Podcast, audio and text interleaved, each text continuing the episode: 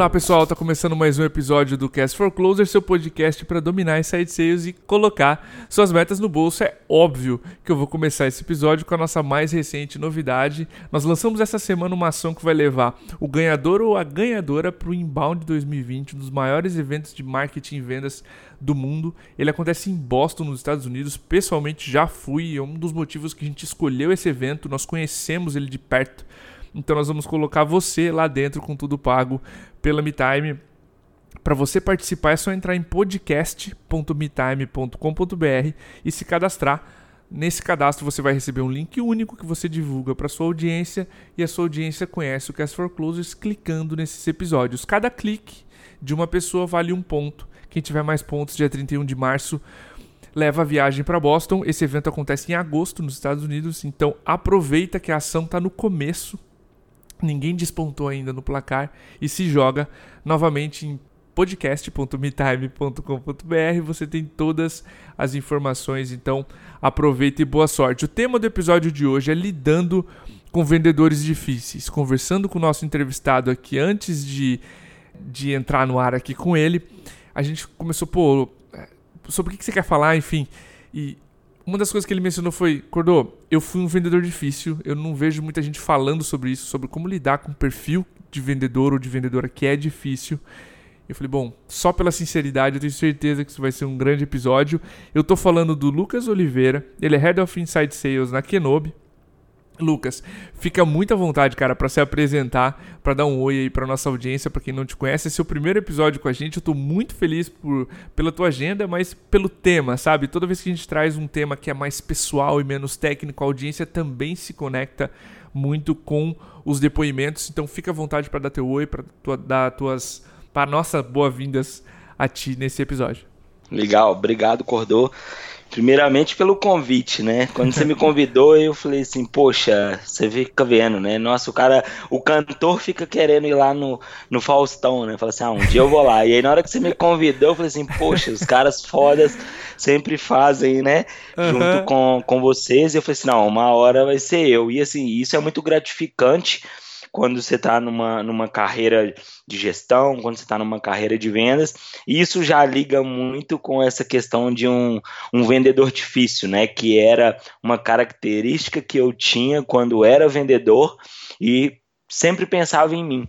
E depois que eu fiz alguns podcasts, pensar realmente em, poxa, ser um vendedor difícil, a gente tem vários vendedores difíceis, a gente passa por isso. Então, assim, como ajudar essas pessoas? Porque muitas Legal. vezes, como eu vou falar hoje, você não sabe que você é um vendedor difícil, né? Você acha que é o contrário, né? Você Sim, acha que tá o seu gestor errado. é difícil porque ele não tá vendo que você é o melhor vendedor, que você é muito bom. Então, eu acho legal, não quis falar muito sobre gestão, mesmo, mas falar sobre esse vendedor difícil, como lidar com ele, até porque é uma dificuldade nossa de percepção. Então, como eu fiquei em vendas por muito tempo, eu quis jogar por muito tempo e na minha cabeça que é uma característica do vendedor difícil, é assim, quero ser vendedor o resto da vida, né? Mas não é que ele quer ser vendedor o resto da vida, ele quer que caia no colo dele uma alta gestão, né? Não, você é um vendedor muito bom, vamos ser head agora. Eu acho que você tem tudo para ser head, então acho que vai ser legal a gente contribuir isso para que as pessoas que às vezes nem se vê, né, como um vendedor difícil, possa ver algumas características e entender como que ela pode mudar isso, ou até mesmo como que ela pode mudar a percepção que as pessoas enxergam de, do que é um vendedor difícil. Ótimo. Tu mencionou a palavra que eu queria levar já para a primeira dúvida, características. Quais delas, que características tu identificou em ti mesmo que você elencaria assim? Isso é um vendedor, uma vendedora difícil. Cara, Pensando muito no mundo de startup hoje, não só startup, né? As empresas hoje seguem muitos processos, porque a gente tem muita referência no mercado. Então, assim, poxa, quantas pessoas hoje não escutam o podcast de vocês e segue essas dicas ali e sempre dá certo? Então, muito CEO, quando está montando uma pequena empresa, ou então um coordenador, ele vai criar alguns processos e isso vai dar certo. E a primeira característica, assim, quando eu fiz essa movimentação para uma startup foi não querer seguir processo, né? Uhum. As, é o vendedor de rua, é o vendedor de lábia, é o vendedor que não quer seguir processo. Então, essa é uma primeira característica assim que eu tinha como vendedor difícil e a gente não entende o que é seguir um processo. Não quer dizer que você seguir um processo, ele é só para que você venda mais, mas às vezes é para você entender o porquê você não está vendendo. Então isso te ajuda, às vezes por você não seguir um roteiro, mas é diferente de você não seguir um processo. Né? Então você tem o processo ali que ele também te traz um resguardo de onde você está errando, aonde você pode melhorar, porque por mais que você seja um bom vendedor, tenha características que vão te facilitar, você também tem características que vão dificultar e às vezes você não consegue enxergar ela. E o processo é algo que pode trazer isso, né? Outra coisa também é assim, que eu sentia muito, e eu só fui aprender isso depois que eu virei gestor, é sempre sentir injustiçado. Então, assim, eu sempre olhava né, para o meu gestor e falava assim: poxa, eu não quero ser gestor, mas ele também não me vê como gestor. Cara, se nem eu quero ser o gestor, que é a minha fala, né? E aí eu vou retroalimentando o meu subconsciente, por que, que ele está me vendo como gestor? Não tem o porquê ele me ver como gestor. Comparação também, né, com o conhecimento e não querer aprender. Poxa, você vai numa palestra, em vez de você abrir a sua mente, e isso o Aspira me ensinou assim, em vez de você abrir sua mente, estar tá parado e falar assim, poxa, deixa eu aprender com esse cara alguma coisa. Não. Você quer o tempo todo contestar o que ele está fazendo de errado referente ao seu conhecimento. Então você nunca aprende, né? Você sempre está com a cabeça fechada, sempre assim, ah não, eu já fiz isso, mas não dá certo. Ah, eu já testei isso, não vai dar certo. Então você sempre quer argumentar para você ganhar uma discussão. Então você nunca pensa na empresa. Por quê? Porque se você só pega suas características que você tem habilidade de fazer, você está esquecendo de um todo, você está esquecendo da empresa, você está esquecendo de um time. Então, se você está pensando nisso, as pessoas não conseguem evoluir. Porque se você tem características diferentes, elas não são replicáveis. Então, é uma dificuldade você replicar porque você não segue um processo, você não sabe o porquê que você faz aquilo, e aí você quer sempre argumentar contra, porque você faz de uma maneira que dá certo, não pensa na na empresa e ainda se sente injustiçado, porque você traz um resultado legal, mas você não é o cara de time, você não é o cara que traz a forma que o time vai aprender e ainda fala: "Poxa, o meu gestor, né, nunca vê que eu sou o melhor vendedor, nunca vê que eu sou o melhor". Mas beleza, ele pode estar reconhecendo isso, tanto reconhecendo que ele quer te deixar jogando lá por muito tempo e porque você não tem características ou não mostra característica de um gestor que é totalmente ao contrário disso, né? Sim. Que é escalar processos, pensar no time, sentir não sentir injustiçado e ajudar todo mundo, às vezes ceder um pouco mais, sempre estar tá atento em aprender para passar esse conhecimento e não a contestar. Então, assim, essas são as características que eu fui aprender que eu tinha quando eu me tornei gestor e falei assim, poxa, eu preciso de um gestor, quais características eu tenho que ter? Aí eu falei, todas que eu não tinha. Sensacional esse depoimento. É, tu mencionou. É muito difícil, normalmente, quando tu pega esse perfil de vendedor, exatamente o que tu falou. Fazer com que a pessoa siga o processo porque ele ou ela já performou antes, eu sei fazer.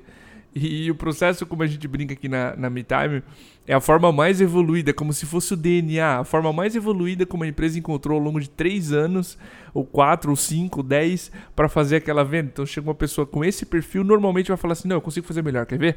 Normalmente, quando você coloca essa mudança, né, não, não é só para você vender mais, isso aqui é para você saber onde você está errando. Quando tiver um mês difícil, acredite em mim, tu vai ter um mês difícil.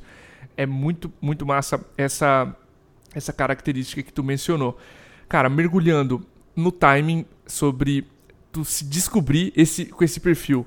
Que situações, cara, que sinais que tu teve ao longo de, de, da tua trajetória que tu viu, cara, eu preciso ajudar o time. Que situações surgiram que tu percebeu que eh, precisava mudar essas tuas características que tu elencou na pergunta passada? Eu acho que assim, quando você se sente injustiçado, você começa a buscar alguns motivos para justificar essas sensações, né? Assim, não, mas eu tô fazendo, mas eu tô vendendo, Entendi. eu sou um cara bom, eu sou referência para o time. Só que aí eu comecei a receber alguns feedbacks. Uma vez eu escutei uma pessoa falando assim, cara, por que, que o Guardiola tá lá do lado de fora e o Messi tá do lado de dentro? Qual dos dois vai te entregar mais resultado? Depende. Às vezes, se você tirar o Messi e o Guardiola conseguir fazer uma estratégia que o time vai continuar jogando da mesma maneira e vai conseguir ali fazer com que aquela falta né, do Messi seja uhum. menor, você vai conseguir às vezes chegar num resultado mediano, vai demorar um pouco mais, mas você vai conseguir. Às vezes não, às vezes você tirar o Messi e colocar ele para ser o técnico, isso não vai acontecer porque ele não tem essa visão estratégica. Se pegar o Guardiola e colocar ele para jogar, as características dele são diferentes. Então, assim, cada um tem as suas características e por isso que cada papel é diferente. E algumas pessoas ao longo do tempo vieram me dando feedback. Então, assim, eu tive um feedback de um par meu que falou assim: cara, toda vez que eu chego para você e falo assim, cara, você me ajuda? Você é o cara mais solista em me ajudar. Mas você nunca pegou e minimizou o seu tempo e falou assim: deixa eu dar um treinamento para cinco pessoas que eu vou ajudar o time todo. Entendi. E gestor, o cara não me reconhecia como líder, né? E eu ficava, poxa, mas eu vendo e tal. E aí algumas pessoas falaram, cara, mas você se vê como líder? As atitudes que as pessoas que você admira como líder, você faz. Então, às vezes alguém levava para o one on one com o Matt, por exemplo, falava assim, cara, quem é o melhor vendedor da, da Rock Content? Aí eu, às vezes a pessoa respondia, ah, é o Lucas. Aí ele fala assim, claro que não, o Lucas não segue processo, o Lucas não faz isso, não faz aquilo. Então, assim, por quê? Esse é o papel do líder, porque se ele faz com que o time todo se espelhe em alguém que não tem processo, em alguém que tem uma habilidade que ela não é replicável, que tem uma forma de não passar conhecimento, não ser uma pessoa muito de time, o que, que vai virar o meu time? Né? Eu uhum. não vou uhum. conseguir conduzir todo esse trabalho. Então, às vezes também o time não tendo um resultado tão expressivo, mas às vezes eu tendo um resultado expressivo e alguém chegava e falava: Poxa, Lucas, vamos fazer o seguinte, Vamos dar um treinamento para a galera do que você está fazendo, do que você está fazendo de diferente. E aí eu comecei a pensar, poxa, cara, tem gente me pedindo para, né, minimizar aí, fazer algo rápido para a galera, para todo mundo aprender. O resultado de uma pessoa que está do meu lado não tá tão boa. Eu poderia ajudar todas elas. Meu chefe, né, o meu líder, não estava me vendo como exemplo porque eu não conseguia replicar isso. E aí eu comecei a pensar em todos esses pontos através desses feedbacks. E normalmente eles vêm, Cordô, assim, eles vinham desde o início da minha carreira. Só Sim. que na hora que as pessoas começaram a falar mais, a cobrar mais, e eu comecei a ter um nível de amizade muito grande, porque eu fiquei na Rock três anos e meio, as pessoas começaram a cutucar e falar assim: Poxa, Esperinha, você não quer vender? Você não quer que a galera vende? Você não quer ajudar a galera? Pô, o que está acontecendo? E aí eu comecei a sentir isso, que era um, uma parte de egoísmo meu. Então isso começou a refletir. Falei assim, cara, eu preciso mudar em relação a isso. E aí começava a ajudar algumas pessoas. Não foi fácil, não passei de um dia para o outro e comecei a dar treinamento para todo mundo, não. Mas eu comecei a pensar nisso e esse foi até um dos motivos pelo qual eu tomei um, um próximo passo na minha carreira, que foi né, do extremo eu deixei de ser vendedor para ser sales trainer. Então eu falei assim, cara, se tem tanta pessoa me pedindo ajuda, me vendo como referência, eu preciso replicar esse conhecimento de uma forma onde eu consiga ter uma abrangência maior, mais pessoas e fazer um impacto na vida dessas pessoas. Então foi o, o Luciano, que é um amigo meu lá da Rock, que me deu esse feedback, isso está assim na minha mente até hoje, e eu consegui ir para Sales Training, que é, cara, eu preciso ajudar outras pessoas mesmo e parar com esse egoísmo, porque o meu resultado não vai construir nenhuma empresa sozinha. A gente não vai conseguir decolar só com o meu resultado. Então a gente precisa ajudar outras pessoas e também, no primeiro tópico que eu falei, aprender com outras pessoas. Sensacional. Uma vez eu li um post Lucas, que falava assim, cara, você não, não deve procurar por superstars porque você não vai conseguir montar uma operação de superstars. O teu desempenho como operação comercial é a média dos seus vendedores medianos. O título do post é Embrace the, the Average Sales Rep, ou seja, abrace o vendedor mediano. Ele diz se todos os seus vendedores medianos forem muito bons, o time performa. Então, acho que para liderança, pensar na, na no, no, time como um todo e trabalhar esse vendedor difícil é muito importante. Tu mencionou nas tuas duas primeiras respostas, e eu quero pegar esse gancho, liderança. O perfil e o oposto que é a liderança. O perfil difícil, o lobo solitário, isso vai me prejudicar na liderança. Que atitudes tu acredita que esse lobo solitário tem que são mais prejudiciais e eu preciso trabalhar desde cedo se eu quiser dar uma posição de liderança para esse ou para essa vendedora, cara. Legal. É, isso é assim, é fantástico. Nas empresas que eu conheço e que eu já trabalhei, você tem um ou dois, dependendo da operação, que são caras que fazem dessa forma, Sim. são caras que são que vão trazer um resultado lá, mas se você pegar o resultado dele comparado com as outras pessoas, é o que eu falei, a empresa não vai sobreviver. E a dificuldade que eu tive na prática, assim, e eu posso trazer isso assim com muita ênfase, como eu era sales training, eu quando eu cheguei na Kenobi, eu montei, vim para montar um onboard, aí eu cheguei e falei com a Aspira, cara, vamos fazer um onboard e tal. Ele falou assim: cadê o quê? Cadê o como? Cadê o porquê? Eu não sabia. Sim, plano. eu não sabia o porquê eu fazia aquilo, eu não sabia como eu fazia aquilo. Então, assim, a primeira coisa é entender o que você faz, como você faz e o porquê você faz. Porque, assim, para a pessoa aprender como você está numa liderança, seja de técnica de venda, seja de qualquer atitude, ela tem que entender o porquê que ela precisa fazer aquilo. Senão ela vai só decorar e toda vez que isso tiver um desvio de rota, ela vai se perder. Quando ela aprende os porquês, toda vez que tiver um desvio de rota, ela sabe o porquê ela está fazendo aquilo e ela consegue conduzir. Então foi a maior dificuldade. O que, que eu precisei fazer? Prática. Eu comecei a estudar passo a passo do meu pitch e entender por que, que eu falava isso e escrevia. Por que eu falava isso e escrevia. Então, ter uma noção do porquê você faz cada coisa no seu dia a dia. Outra coisa é que, assim, você não faz mais um gol, né? Todo mundo faz. Então, cara, todos os gols são seus, né?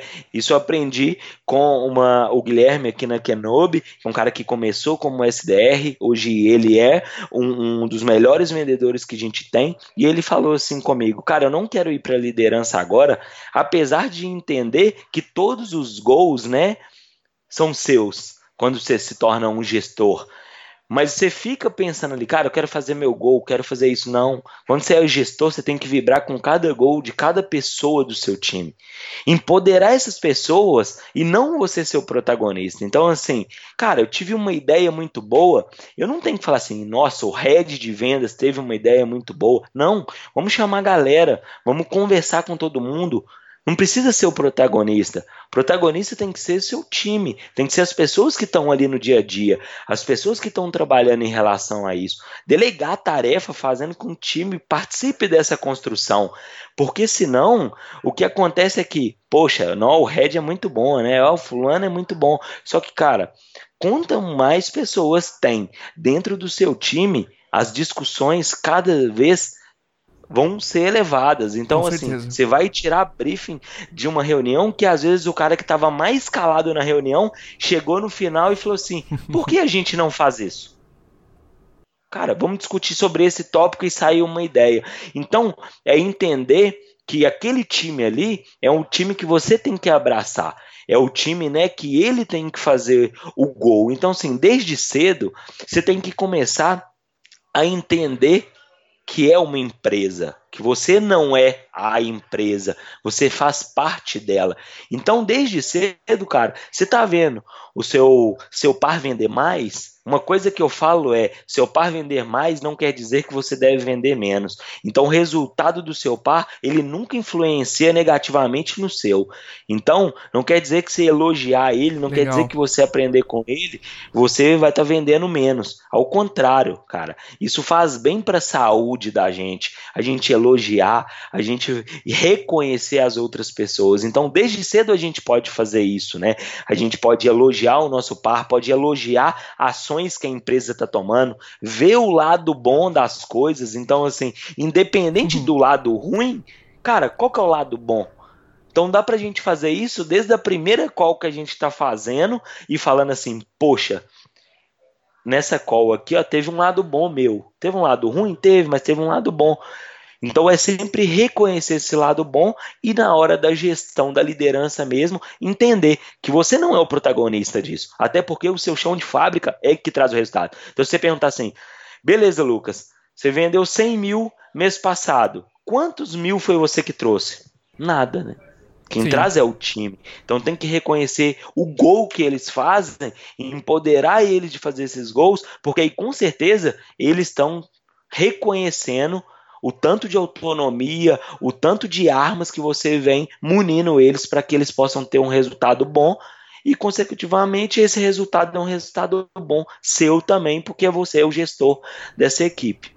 Ah, sensacional. Tu mencionou vários pontos e eu quero mergulhar num deles que é o time, certo? A empresa, o pensamento sobre o resultado do time, esse senso de protagonismo, de entregar dar o protagonismo para o time, entregar essa liderança, entregar o resultado como um todo. Todos os gols são meus, mas enfim, o time vem primeiro. O que, que tu acredita, uh, Lucas, ser necessário para a gente estimular dentro da cultura do time para que a gente não perca esse talento lobo solitário, digamos, que está em transformação? Legal. Pegando o primeiro link, né, quando eu falei que o Luciano me deu alguns feedbacks, assim, minha namorada me deu alguns feedbacks já, e que ela também é, é vendedora na Rock, o que, que acontece? Quando o seu chefe, que é a pessoa que você se sente injustiçado, te pede alguma coisa, Primeira coisa que você faz é ficar puto. Ah, o cara não me reconhece, ainda quer que eu faça isso. Só que existe uma empatia sempre pelo seu par. O cara que está correndo no seu lado a lado ali, o cara que está lutando junto com você. Até porque eu não sei das vulnerabilidades que meu chefe tem, mas eu sei do meu par, eu sei da minha namorada. Então, esse estímulo do time solicitando, ele é muito maior. Legal. Então, eu como gestor, em vez de falar assim, poxa, fulano, dá um treinamento. Não, influencia as pessoas. Ah, cara, quem que você acha que é um cara que possa te ajudar? Ah, o fulano de tal? Cara, pede ele um treinamento. Vamos ver como que ele reage, vamos trabalhar isso com ele. Gestor também, né? Ensinando o, o, o porquê. Exercícios feitos na, na, na rotina de casa. Cara, Normalmente, eu já conversei com algumas pessoas que têm o mesmo perfil que eu tinha. Essa pessoa, normalmente, quando fala lobo solitário, ela não é só o lobo solitário no trabalho. Uhum. Ela é em casa. Então é legal que você estimule até mesmo coisas na rotina da casa dela. Então, assim, é uma característica do lobo solitário, às vezes, não reconhecer muito o time, não reconhecer muito outra pessoa vendendo e tal. Porque ele é mais fechado, ele quer ser o melhor. Provavelmente ele é assim com a namorada. Provavelmente ele é assim com a mãe. Pede ele para começar isso na rotina de casa. Cara, você elogia a sua esposa? Que legal. Cara, você elogia a sua mãe? Cara, você consegue demonstrar sentimento dessa maneira? É mais fácil para ele do que demonstrar para o líder, demonstrar para o par. E ele começa a fazer isso em casa. E eu posso te dizer assim: cada vez que passa na minha carreira, eu percebo que o hábito ele é fundamental, ele é o mais forte que Com tudo. Com certeza. Você criou o hábito. Eu tenho exemplos aqui no, no, no, nosso time de pessoas que eu falei, cara, vamos fazer esse exercício, vamos fazer isso, porque às vezes eu não vejo você reconhecendo tanto o time, às vezes sobe lá no HubSpot uma venda, algumas pessoas mandam, oh, parabéns, ou tal. E é da característica dessas pessoas não fazer isso. E algumas pessoas já tiveram essa mudança, hoje vibra com outras vendas, porque começa em casa, começa a fazer esse trabalho. E também começar a mostrar a vulnerabilidade mesmo, ensinar para ele como mostrar vulnerabilidade. Por quê? Porque o time também, ele começa a ter uma retrair, né? Porque o Sim. time vê, ah, o cara vende não quer ajudar, ah, o cara faz isso, mas não. A gente do outro lado, quando vê uma pessoa fazendo isso, a gente tem que entender o porquê que ela está fazendo isso. Isso é uma característica dela. Então a gente, como time, tem que ajudar essa pessoa a mudar, falando, cara, o fulano de tal, ele é assim, mas é o perfil dele. Você acha que ele não queria ensinar vocês? Quando você pede ele ajuda, ele recusa? Não, ele ajuda. Então, é uma coisa que assim não parte dele como proatividade, mas não quer dizer que isso não funcione, que ele não queira fazer. Vamos ajudar. Perfeito. Então, assim, nada melhor que fazer com que o time, que os pares consigam influenciar dentro dessas ações e começar a colocar ele como protagonista, começar a colocar ele ali também como parte dessa construção, como eu falei anteriormente. Então, assim, a gente vai ter um treinamento, em vez de colocar ele para dar o treinamento sozinho, coloca três pessoas para dar o treinamento e fala: Cara, você é muito bom nisso, a gente conta muito com a sua ajuda para a gente melhorar o resultado do time. Você pode dar esse treinamento? Porque muitas vezes não vai partir dessa pessoa, desse claro. talento. Então é ir trabalhando isso e a questão do porquê. Ele precisa muito aprender a questão do porquê para que ele não influencie as pessoas a sair de um processo, a sair da metodologia que a empresa usa, porque senão isso começa a ser o inverso. As pessoas param de fazer o processo, as pessoas param de ter a empatia, às vezes, com o líder, ter a empatia ali com a metodologia, e aí não dá certo. Por quê? Porque ele não tem as características que esse vendedor tem. E aí ele vira aquela apresentação Frankenstein, né? Ele começa a pegar uma coisa dele, uma coisa do outro, quando vê ele não sabe mais aonde ele erra, não está seguindo o processo para saber aonde que é ali o, o aonde ele tem que melhorar, e aí acaba não só atrapalhando a cultura do time, mas a performance do time também. Com certeza. Cara, Lucas, só posso te agradecer. Foi uma aula aqui para mim. Eu espero que as pessoas que estão ouvindo esse episódio, que são vendedores, tenham, tenham identificado esses traços de vendedores difíceis, que consigam trabalhá-los. Vocês, gestores que estão nos ouvindo agora, se você tem uma pessoa assim no time, eu tenho certeza que está mais fácil para você lidar, contornar situações mais difíceis e elevar o resultado como um todo. Só queria te agradecer, Lucas, pela tua agenda, pelo tempo que tu dedicou de preparação, enfim, para a gente ter conseguido viabilizar teu conhecimento aqui para todo mundo. E cara, fica à vontade para deixar teu LinkedIn, enfim, como as pessoas podem demonstrar o carinho aí que elas tiveram pelo teu episódio. Legal, não, eu que agradeço o convite, sim, espero realmente ajudar esses lobos solitários, né, que eu já conheço muito e eu tento dar uma pincelada às vezes assim, até no time. Quero trabalhar isso mais. Cara, o meu LinkedIn é Lucas Reis Oliveira mesmo. Então, galera pode me procurar lá se quiser bater um papo assim. Eu acho que essa abertura é muito boa, assim. Eu tô falando de mim mesmo, então assim, eu não tô falando de outros lobos solitários, tô falando de mim, da minha característica. E assim, para finalizar, o feedback que eu dou mesmo é, cara, tenta pensar do outro lado. Então, assim, em vez de você se sentir injustiçado, se coloca numa cadeira de gestão, se coloca numa cadeira de diretoria e vê se as características que você tem nesse momento, se seriam as características que você gostaria de ter como seu par ou como seu liderado. Você Fantástico. promoveria você mesmo? Essa é a primeira pergunta. Porque assim, se você não promoveria, cara, desiste. não coisa. adianta, esse cara não vai olhar. Então começa a mudar esses pontos. Começa a entender como resolver isso. Peça ajuda, porque assim, é uma característica do lobo solitário falar que não quer chegar na gestão. Mas lá no fundo, ele quer que a gestão chegue no colo dele sem ele querer fazer isso. Então, é, esse é o meu, meu feedback. Assim. Pensem do outro lado, na outra cadeira, e vê se você colocaria essa pessoa como seu par? Porque muitas vezes você não vai colocar alguém que só te contesta do seu lado para fazer com que ele seja uma força negativa e que ele não discute. Então pense quais características você gostaria caso você fosse um gestor, que isso vai facilitar como facilitou a minha vida. Ah, que demais, cara. Mais uma vez, Lucas, obrigado pelo teu tempo. Pessoal, a gente fica por aqui. É isso aí, um abraço até o próximo episódio.